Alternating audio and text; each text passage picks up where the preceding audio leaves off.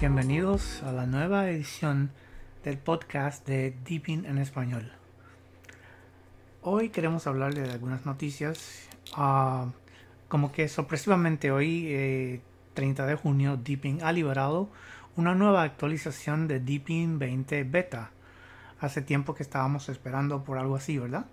Se trata de una pequeña actualización para arreglar algunos problemas. Solamente publicaron una lista de las correcciones y las traducimos a continuación.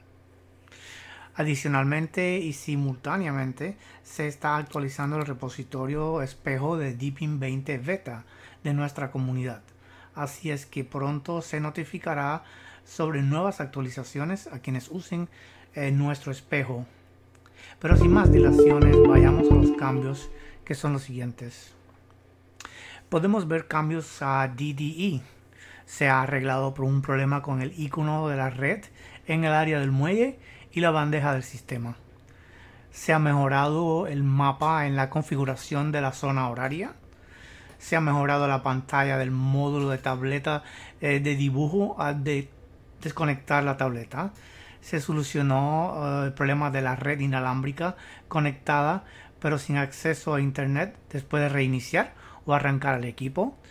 Eh, también se solucionó el problema de los iconos de actualización y configuración de actualizaciones.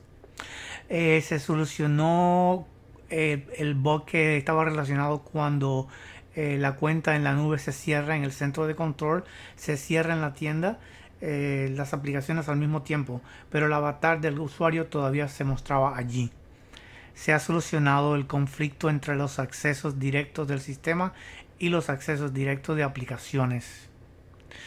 Eh, ha habido cambios o un cambio al centro de notificaciones. Se ha corregido cuando el idioma del sistema era inglés, el mensaje de notificación era en chino. También hubo un cambio en el escritorio donde se ha corregido el error de que los puntos suspensivos no se mostraban en el portapapeles cuando el texto era demasiado largo. También se hubieron cambios en la sesión DDE. Eh, se muestra cómo solucionado el tamaño de fuente en inicio de sesión que no cambiaba cuando el tamaño de fuente se estableció en 20 en el centro de control. Se ha solucionado el siguiente problema relacionado con ingrese el nombre de usuario y la contraseña correctos, pero al iniciar sesión en la sincronización en la nube, pero la caja de inicio de sesión apareció nuevamente. Ahora los cambios referentes a aplicaciones. Han habido arreglos en la aplicación de música. Se ha solucionado el problema de la interfaz de usuario en la aplicación de música. Y se ha solucionado que no se podían encontrar canciones al buscar nombres de artistas. Han habido correcciones en la App Store. Se ha corregido que había una tarea de descarga o un error en la página de descarga eh, que estaba en blanco cuando alguien trataba de descargar una aplicación. Se han hecho correcciones al administrador de impresión. Ah, se ha corregido que después de instalar con éxito el controlador de Canon había una tarea de impresión pero no se estaba imprimiendo ningún archivo. También eh, hubo cambios eh, o arreglos en el monitor del sistema. Se ha corregido el error de nombre en algunos idiomas. El visor de documentos también se ha mejorado. Varios documentos PDF se mostraban en pestañas. Se ha solucionado el botón de cierre de ventana, la función eh, que, no funcionaba bien si se abren tres documentos PDF al mismo tiempo.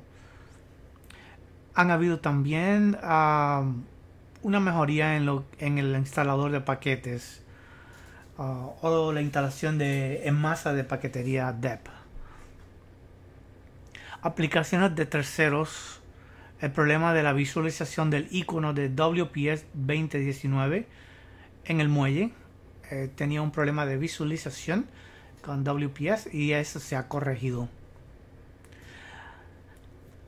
Esos son los cambios eh, fundamentales que han habido en esta ah, actualización que se recibió en el día de hoy.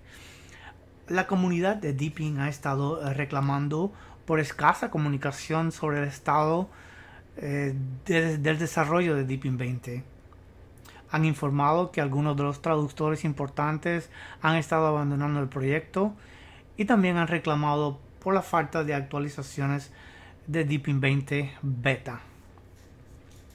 Parece que esa actualización es una respuesta a estas presiones. Um, hay que tomar en cuenta que el equipo de desarrollo de Deepin está en etapa de desarrollo de, del sistema operativo UOS y colaboran en la construcción de la base del nuevo ecosistema unificado en China.